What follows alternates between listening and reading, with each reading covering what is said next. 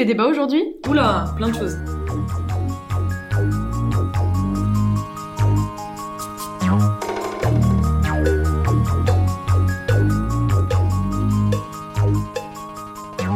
Bonjour à toutes et à tous et bonjour à Sarah. Salut Mathilde. Et oui, si vous suivez, ce n'est pas Florent qui vient de me répondre. Aujourd'hui, c'est bien Sarah, rédactrice au Dranche, qui vient discuter avec nous et apporter sa voix à vos douces oreilles. Et quelle voix En tout cas, vous êtes toujours dans Minute des Bâtons, le podcast du journal Le Dranche. Ici, on voyage à travers de nombreuses questions, toujours plus passionnantes, pour en comprendre les tenants et aboutissants. Le but étant de discuter de différents points de vue pour vous aider à forger votre opinion. Ou à minima, de découvrir les avis de ceux qui ne pensent pas comme vous. Aujourd'hui, on parle d'un objectif évoqué pour contribuer à la protection de la biodiversité. Classer 30% de la planète en espace naturel protégé, est-ce bien souhaitable? Minute des bâtons Tiens, on parlait de collapsologie avec le Drange la semaine dernière à l'occasion de l'émission Débat et des bières. Bah tu vois, le fait de parler d'effondrement, de destruction des écosystèmes et de crise environnementale, bah ça commence à me faire un peu flipper. Et à raison, les nouvelles en plus ne sont pas vraiment bonnes. Surtout que delà de la crise climatique en cours dont on parle beaucoup, d'autres crises se profilent et s'alimentent, comme celle liée à la perte de la biodiversité par exemple. C'est clair. Et à ce sujet, un rapport est sorti en mai 2019, publié par la plateforme intergouvernementale sur la biodiversité et les services écosystémiques, IPBES en anglais, qui est vraiment alarmant. En effet, je conseille pas la lecture si on passe pas une bonne journée de base. hein. Mais le rapport est vraiment intéressant. Il parle de l'état de la biodiversité dans le monde. Déjà, pour qu'on soit clair, la biodiversité, c'est la diversité au sein des espèces et entre espèces ainsi que celle des écosystèmes. C'est ça. En gros, on y apprend que dans la plupart des régions du monde, la nature a été altérée de manière significative par de multiples facteurs humains. En résumé, si tu veux, on peut dire que selon le rapport, c'est l'activité humaine qui menace d'extinction globale un nombre d'espèces sans précédent. Sur les à peu près 8 millions d'espèces qui existent sur la planète, il s'agirait d'un million menacé d'extinction. C'est ce qui pousse certaines et certains chercheurs à évoquer le fait qu'on serait arrivé à la sixième extinction de masse, et la première attribuée à l'humain. Il s'agit d'un moment où un nombre important d'espèces disparaît dans le monde sur une période relativement courte à échelle géologique. C'est d'autant plus flippant que la nature nous rend énormément de services pour nous permettre de vivre. Elle nous apporte de l'oxygène via les plantes, de l'eau potable via les sols et les organismes vivants, mais aussi de nombreuses ressources. C'est ce qu'on appelle en gros les services écosystémiques. Et du coup, la question à un million, c'est comment on fait pour enrayer tout ça? Oh là là, là tu m'en demandes vraiment beaucoup. Hein. Non mais t'inquiète, j'ai un plan. ok, vas-y, je suis tout oui. Bah en fait, en octobre prochain aura lieu la COP 15 sur la biodiversité biologique à Kunming en Chine. Il s'agit de la 15e réunion, comme tu t'en doutes, de la conférence des parties à la Convention sur la diversité biologique, CDB si tu veux le dire rapidement. Il s'agit en fait d'accords mondiaux pour tenter de sauver la biodiversité. Ah ouais, sauver la biodiversité, genre rien que ça. Mais oui, les COP, euh, je vois bien. Pour bien comprendre, en gros, il s'agit d'une convention qui a été signée autour de l'idée de lutter pour la protection de la biodiversité. Il y a d'autres COP qui ont lieu dans le cadre d'autres conventions, comme celle sur le climat par exemple, c'est la COP 26 qui a cette année à Glasgow. Mais si on en revient à nos moutons, et le mouton ici étant la biodiversité, Belle image. merci, on a, pu, on a pu avoir un aperçu des objectifs qui seront négociés en octobre lors de la COP 15. Le 13 janvier dernier a été publiée une ébauche de texte avec 17 objectifs, parmi lesquels une proposition qui a retenu notre attention. Protéger au moins 30% de la planète d'ici à 2030. Et l'idée est ambitieuse. Il s'agirait de protéger 30% des surfaces terrestres et 30% des surfaces maritimes dans moins de 10 ans. Le but, selon Alexander Rankovic, chercheur à l'Institut du développement durable et des relations internationales et chargé du dossier, c'est de stabiliser le taux de perte en biodiversité d'ici à 2030, puis faire en sorte que celle-ci augmente de nouveau d'ici à 2050 en laissant les écosystèmes se régénérer. Et ces objectifs sont d'ailleurs directement liés aux conclusions du rapport de l'IPBES dont on parlait tout à l'heure. Mais alors, à titre d'information, aujourd'hui on décompte 15,38% des terres et 7,65% des mers protégées selon les données de Protected Planet. On est donc euh, vraiment loin de cet objectif. Objectif qui n'est d'ailleurs pas encore voté, tout dépend des décisions qui seront prises en octobre. En tout cas, il n'est pas tout à fait sorti de leur chapeau. C'est le résultat du regroupement des demandes de nombreux acteurs et actrices publics. Les gouvernements, les sociétés civiles, les conseils. Et l'objectif annoncé dans la feuille de route propose de mettre parmi ces 30%, 10% sous protection stricte. C'est-à-dire qu'aucune activité humaine ne pourra y avoir lieu, même réglementée. Exact. Parce que oui, on ne protège pas partout de la même façon. Il y a une immense diversité de zones protégées. Dans leur taille, caractéristiques, si elles accueillent des activités humaines ou pas. Elles peuvent être sous statut international, comme les réserves de biosphère, un label décerné par l'UNESCO, ou un statut national, les parcs nationaux, les parcs naturels régionaux, les réserves naturelles, etc. Mais justement, ça me perturbe cette idée qu'on puisse y faire énormément de choses différentes et que les statuts soient si divers. Dans certaines réserves, les activités autorisées sont telles qu'on se demande en quoi la prétendue protection est effective. Surtout que les précédents objectifs importants dans le cadre de la CDB, les objectifs d'Aichi, qui devaient être atteints en 2020, ne sont pas du tout réalisés. Alors, est-ce que tout ça, ça va vraiment changer les choses? Hmm, On pourrait se demander, et surtout que ça pourrait même les empirer. Mais d'un autre côté, il y a aussi des avantages à essayer de se focaliser sur la nature et d'essayer de trouver une façon de protéger les espaces les plus riches en biodiversité. Écoute, comme on n'est pas des expertes, je te propose d'en discuter avec des gens qui s'y connaissent un peu mieux que nous. Allez, go Eh, minute, minute, des bâtons, des bâtons, des bâtons. Des bâtons. Alors de mon côté, je suis allée voir Arnaud Grette de chez Noé. Bonjour Sarah, donc euh, je m'appelle Arnaud Gret, je suis le président fondateur de l'ONG Noé, donc qui est une ONG de sauvegarde de la biodiversité. On est à peu près une centaine de salariés dans le monde et moi je suis biologiste vétérinaire et j'ai été directeur des programmes du WWF en France il y a, il y a déjà de longues années. Il m'a d'abord expliqué que les espaces protégés étaient cruciaux pour la survie de nombreuses espèces. Alors, il faut déjà rappeler que les espaces protégés sont les joyaux de la, biodiversité euh, dans le monde hein, et que sans ce réseau d'espaces protégés, on risque de perdre toute la grande faune. Par exemple, en Afrique, je, parle des grands mammifères, les, éléphants et les rhinocéros ou les grands carnivores, qui sont déjà des espèces très menacées et qui ne survivent que dans les aires protégées dans la plupart des pays du monde. Arnaud Gred voit la protection des espaces naturels comme une partie intégrante d'un nouveau pacte avec la nature. Au nom de l'éthique, il faudrait passer du modèle extractiviste à une vision patrimoniale et altruiste de la nature. On doit un peu renouer ou réinventer un nouveau partenariat avec le vivant et euh, euh receller un pacte avec la nature. Et dans ce pacte avec la nature, il est évident que pour moi, on a, on a la responsabilité de laisser de la place à la nature à travers les aires protégées, mais aussi dans nos comportements de consommation et dans nos comportements de tous les jours. Par exemple, on, quand on, ne tondons pas notre gazon comme un forcené tous les week-ends. Quoi. Mais au-delà de la valeur morale de la protection de la nature, il en va de notre survie. En effet, la nature nous donne accès à une série de services écosystémiques dont nous sommes tributaires on vit au quotidien de la biodiversité et de la nature à travers l'air que nous respirons, euh, l'eau que nous buvons, ou par exemple les, médicaments qui nous permettent de nous soigner, puisque quasiment tous les médicaments qu'on utilise euh, aujourd'hui proviennent de molécules qui sont issues de la nature. Et je pourrais multiplier les exemples. On peut aussi rajouter, donc pour les aires protégées, que évidemment les, les aires protégées, en plus de cet aspect un peu patrimonial euh, ou moral et éthique, il nous apporte énormément de biens et de services écologiques. Par exemple, euh, il y a de nombreux pays où les aires protégées sont des, les zones de captage d'eau, donc ce sont des, châteaux d'eau pour les, pour les, les, campagnes et pour les villes qui sont avoisinantes. Donc au niveau local, euh, un, parc national apporte tout un tas de bienfaits à la population avec les revenus du tourisme, des emplois locaux, des, un, meilleur équilibre écologique pour les cultures avoisinantes, pour la fertilité des sols et tout ça. Et au niveau local, évidemment, les aires protégées sont très importantes en termes de résilience euh, par rapport aux changements globaux. Donc on vit aujourd'hui, l'humanité est extrêmement menacée par les changements climatiques. Et euh, la biodiversité, c'est notre premier allié pour lutter contre le changement climatique, de par la résilience de la nature, par exemple, les grandes forêts tropicales, donc, qui sont protégées par des aires protégées, absorbent du carbone. Les grands parcs nationaux marins, euh, qui sont constitués de récifs coralliens, sont des barrières physiques contre la montée des eaux, et on pourrait multiplier comme ça les exemples. Sur l'objectif de protection de 30% de la planète de la Convention pour la diversité biologique, la CDB, Arnaud Gret loue l'ambition de l'ONU mais met en garde. Il faudrait déjà réussir à protéger, pour de vrai, les zones qui sont déjà des espèces protégées sur le papier. Alors l'objectif euh, de la Convention sur la diversité biologique, hein, qui est de mettre euh, en protection 30% de la surface terrestre et marine de la planète d'ici à 2030, donc c'est ce qu'on appelle l'objectif 30-30 hein, dans, dans, le jargon euh, des, des, technocrates des Nations Unies. C'est un objectif très ambitieux.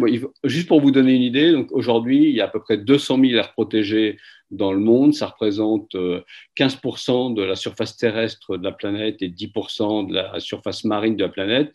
Mais il faut savoir que sur ces 200 000 aires protégées, il y en a plus de 50% qui, sont, qui n'existent que sur le papier. C'est ce qu'on appelle des paper parks en anglais. Hein. Ils n'existent que sur la carte. Elles ne sont pas gérées, pas financées. En général, elles sont envahies par euh, l'agriculture, voire elles ont il y a des, de l'exploitation pétrolière, des mines ou alors de la surpêche dans ces aires protégées. Donc, euh, en fait, elle, n'existe pas vraiment. Donc, l'objectif des Nations Unies est un objectif extrêmement ambitieux qui est, moi, je, moi, je trouve ça, euh, si on y arrive, je trouve que c'est génial. Mais bon, euh, moi, ce que je répète, c'est qu'il faut déjà qu'on commence par gérer de façon durable et intelligente au bénéfice des communautés locales, le réseau d'air protégé existant, et on en est très très loin. Quoi. C'est, on en est très loin pour toute un tas de raisons. On est très loin parce qu'il y a beaucoup de pays qui n'ont, pas les compétences techniques, mais ce n'est pas la raison principale. La raison principale, elle est, elle est financière. Il n'y a pas assez de financements internationaux pour gérer les aires protégées, et elle est souvent, c'est souvent lié à des problèmes de gouvernance. Des pays où il y a des, problèmes de, de, corruption, de népotisme, on ne on recrute pas les bonnes personnes euh, au bon endroit et donc euh, au final elles sont mal gérées. Donc il faut que les, ONG internationales de sauvegarde de la biodiversité aident ces pays à mieux gérer leurs aires protégées et on progresse d'ailleurs dans ce domaine-là. Super intéressant tout ça. De mon côté, je suis allée voir Marine Degagbe de chez Survival International qui était franchement contre la mise sous espace naturel protégé de 30% de la planète. Alors, je m'appelle Marie Dengagbe, je suis chargée de communication chez Survival International France, qui est euh, le mouvement mondial pour les peuples autochtones. Elle m'expliquait qu'en fait, selon Survival International, la logique de la protection d'espaces naturels relève de la conservation forteresse, qui met en danger la vie des populations autochtones. C'est ce modèle qu'il faut changer. Alors oui, alors déjà pour revenir, c'est l'objectif qui vise à transformer les 30%, c'est une des priorités de la France et ça va être discuté euh, à la fin de l'année lors de la COP 15 de la Convention sur la diversité biologique. Donc c'est pour ça que nous, c'est une des campagnes assez phares de, cette année, parce que comme vous le disiez, ça, détruira la vie des peuples autochtones, parce qu'en fait, euh, la plupart des aires protégées euh, sont basées sur le modèle de la conservation forteresse. Euh, c'est un modèle de conservation qui a débuté avec la création des premiers parcs nationaux aux États-Unis et avec l'expulsion des communautés amérindiennes de ces parcs, parce que euh, c'est une vision qui considère que la nature, pour qu'elle soit belle et intacte, il faut qu'elle soit vidée de ses habitants. Donc c'est vraiment une, opposition entre nature et, l'humain, et comme quoi voilà, il peut, c'est pas possible que des paysages sauvages, voilà, pour que la nature soit bien, il faut qu'elle soit vierge, vierge d'habitants, et, donc la plupart des aires protégées sont fondées euh, sur cette sur cette vision, euh, qui pour nous est, complètement erronée parce qu'en fait pas que pour nous d'ailleurs, les dernières recherches scientifiques indiquent que toutes les grandes aires sauvages sur Terre, que ce soit l'Amazonie, les plaines africaines ou les jungles indiennes, ce sont des créations humaine façonnée sur, sur des milliers d'années. Et, euh, et, et, donc cette approche colonialiste est raciste parce que, alors, on considère que la nature pour être protégée, il faut qu'elle soit vide, mais aussi on considère que les habitants originels de ces territoires sont une menace euh, pour cette nature, et ben, ils sont expulsés au nom de cette conservation. Et les violations de droits humains sont courantes. Parce qu'il y a voilà, il ces expulsions et en plus on a assisté à une militarisation de la conservation de la nature puisque pour, pour protéger, pour surveiller ces aires protégées, il y a des éco-gardes armés qui, lorsque les peuples autochtones essayent de retourner sur leur territoire, que ce soit pour chasser, se nourrir, pour aller sur leur site sacré, voilà, ils sont, euh, leurs droits sont violés, donc ils sont violés, battus, torturés.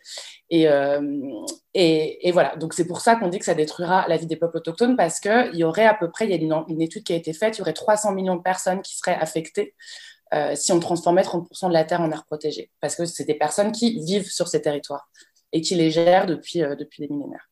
Cette critique de la façon de comprendre la protection de la nature s'inscrit directement dans le mouvement de l'écologie décoloniale.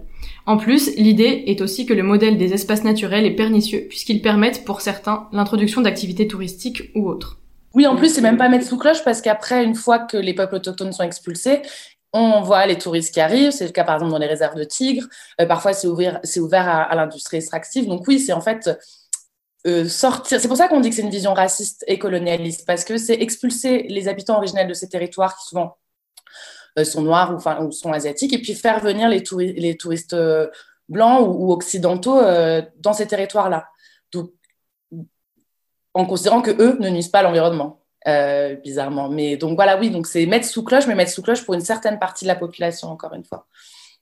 La solution se trouve ailleurs, se concentrer sur ce qui cause réellement la crise écologique, c'est-à-dire nos modes de vie, et participer à la protection de la biodiversité en garantissant des droits aux populations autochtones, qui vivent dans les zones très riches en biodiversité et la protègent très bien. Alors cette solution, elle n'est pas la bonne parce que, bah, comme on dirait, déjà, ça va détruire la vie de, de millions de personnes. Euh, et, ensuite parce qu'elle détourne des vrais, des vrais problèmes, enfin des vraies raisons de, la crise climatique qui sont la surconsommation croissante des pays du Nord et l'exploitation des ressources. En fait, on va aller créer des aires protégées dans les endroits, enfin chez les gens, puisque ces territoires appartiennent à des peuples qui sont le moins responsables de la crise climatique, qui ont l'impact carbone la plus faible, et, et c'est eux qui vont encore souffrir, et qui d'ailleurs déjà souffrent plus du changement climatique, puisqu'ils sont complètement en lien avec la nature et on va en plus encore plus les faire souffrir parce qu'on va les expulser de ces territoires pour mettre la nature sous cloche. Et ensuite, euh, voilà, donc pour nous, c'est pas, c'est pas, c'est pas ça, c'est pas une bonne raison parce qu'elle détourne vraiment du fait que nous devons, nous, en fait, société, le système capitaliste doit profondément changer. On ne peut plus produire, on ne peut plus consommer comme on le fait. Et, et, en, et en, mettant la nature sous cloche, c'est pas parce qu'on met 5, même 50% de la nature sous cloche, si après, dans le reste des 50%, on continue à polluer, à consommer, enfin, on se rend bien compte que ça, ça va rien changer à la crise climatique, en fait. Euh, ce n'est pas une bonne solution. Il faut vraiment changer euh, comment on travaille et alors euh, comment on vit et comment on consomme et comment on produit. Et l'autre solution, nous, ce qu'on dit, c'est qu'il y a 80% de la biodiversité, c'est prouvé scientifiquement, qui se trouve dans les territoires autochtones. Donc, en fait, il faut, pour, il faut permettre, il faut donner les moyens à ces, peuples autochtones de protéger leur territoire et de protéger cette biodiversité. Donc, la solution qui serait la moins chère, la plus rapide, la plus efficace, en fait, c'est de soutenir le, la plus, enfin, le, le, plus grand nombre de territoires autochtones que possible et, dans la mesure du possible, leur rendre euh, le contrôle sur ceux qu'ils ont perdus. Après, il y a, je voudrais juste revenir sur un point, c'est qu'il y a, il y a beaucoup de personnes, j'ai remarqué quand on parle de cette campagne, qui font pas la différence entre territoire autochtone et aires protégées. C'est vraiment pas la même chose. En fait, souvent, dans les aires, les aires protégées excluent ou limitent les activités humaines. Et si vous allez, si les gens veulent se renseigner un peu plus, ils vont sur le site de l'UICN, qui est l'Union internationale pour la conservation de la nature. On voit que c'est divisé en sept catégories. Et tout ce qui appartient aux catégories de 1 à 4 est généralement très exclusif de l'humain. Et en fait, ce sont les catégories les plus exclusives d'air protégé qui ont la faveur des gouvernements et des, ONG. Et, en Afrique, la plus grande proportion des sites est classée euh, dans la gestion 2 de l'UICN. Donc, des aires protégées, dans la majorité des cas, ce sont des zones qui sont exclusives des activités humaines et donc exclusives des peuples autochtones. Donc, c'est pour ça que nous, on dit il faut soutenir les territoires autochtones et pas créer des aires protégées. Euh, c'est prouvé qu'ils savent très bien gérer leur environnement, qui sont, enfin, il y a 80% de la biodiversité qui se trouve sur leur territoire, donc c'est qu'il y, qu'il y, a une raison. Donc voilà. Donc pour nous, la solution, c'est celle-là. Donc voilà. Très intéressant aussi. Pour finir, on a demandé à nos deux intervenants de nous donner des suggestions pour aller plus loin. Voilà ce que m'a conseillé Arne Grette un des grands livres qui m'a évidemment inspiré euh, par rapport à tout ce qui est protection nature, c'est euh, Les racines du ciel de Romain Gary, qui est un livre merveilleux qui raconte l'histoire du, braconnage en Afrique et qui, qui, a, qui explique un petit peu, mais c'est évidemment, il y, a, il, y a il y a plusieurs dizaines d'années, ce nouveau contrat avec la nature. Après, il y a tous les, tous les ouvrages de, de Baptiste Morisot, qui est, je dirais, un peu le, philosophe de la nature aujourd'hui, qui explique un peu comment il faut renouer ce, ce nouveau partenariat avec la biodiversité, avec la nature, et c'est très intéressant et très inspirant. Et voilà ce que m'a dit Marine Deggagbe. C'est très, très intéressant enfin, de lire L'invention du colonialisme vert de Guillaume Blanc, avec qui on a fait aussi des, podcasts. Et en fait, ça explique tout ça, ça explique toute la, création bah, du, colonialisme, enfin l'invention du colonialisme vert. Et puis cette, ce mythe, lui, il a travaillé surtout en africain. Mais ça peut s'appliquer aux jungles indiennes. Euh, ce mythe de l'Éden africain où il y a une nature vierge avec des steppes et des animaux sauvages et, et, qui est complètement vide d'habitants et qu'il faut absolument préserver là-bas parce que chez nous, on est en train de, de, de détruire euh, la nature. Je conseille ça, je conseille l'invention du colonialisme l'invention du colonialisme vert, en finir avec le mythe de l'Éden africain de Guillaume Blanc aux éditions Flammarion. Et puis euh, en podcast, justement, euh, Fleury Longo, qui est donc euh, la chargée de la campagne décoloniser la protection de la nature et qui est directrice euh, France-Espagne des bureaux, a participé à un podcast pour Radio Parleur voilà, et euh, qui est sur ce thème-là et euh, sur euh, voilà l'histoire coloniale de la protection de la nature et qui revient tout là-dessus sur l'historique et qui parle aussi un peu des 30%. En conclusion, tu m'as montré que les espaces naturels protégés peuvent avoir de grandes limites parce qu'ils participent à une vision occidentale de la protection de la nature qui ne prend pas en compte les droits des peuples autochtones vivant sur ces zones. Et avec toi, on a vu que les aires protégées bien gérées peuvent contribuer à conserver une biodiversité très riche dont on a besoin pour vivre en tant qu'humain sur la planète. On arrive donc à la fin de ce débat. Si tu l'as aimé, n'hésite pas à nous le dire, et si tu ne l'as pas aimé non plus. Tu peux aussi partager ce podcast pour nous donner de la visibilité et nous suggérer des idées de débat en commentaire ou par mail à contact@ledrange.fr. J'en profite pour dire que c'est un thème de débat qu'on a traité déjà dans notre journal papier, parce que oui, on a un journal papier et qui, de l'avis d'à peu près tout le monde, est vachement bien. Abonne-toi C'était un podcast du journal Le Dranche que vous pouvez retrouver sur notre site ledranche.fr ou sur toutes les plateformes audio. Alors on se dit à très vite. Ciao